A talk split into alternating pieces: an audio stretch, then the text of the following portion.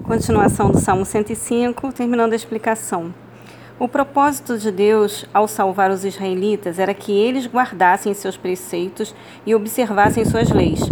Muito frequentemente usamos nossas vidas e liberdade para agradar a nós mesmos, mas deveríamos honrar a Deus. Este é o propósito de Deus para as nossas vidas e foi por isso que ele nos deu a sua palavra. É interessante que as pessoas frequentemente pensam: ah, mas então eu não tenho liberdade. Na verdade, ninguém tem liberdade, sempre é dominado por alguma coisa. Mas por mais incrível que possa parecer para você, ser dominado por Deus é o que melhor, é o melhor que tem para a nossa vida. Porque Ele só quer o nosso bem. E as outras coisas querem nos escravizar mesmo. O Senhor não. O Senhor quer que a gente trabalhe em parceria com Ele. E eu tenho experimentado que isso é maravilhoso. Porque não só Ele nos, nos preenche, nos dá a paz, mas nos capacita.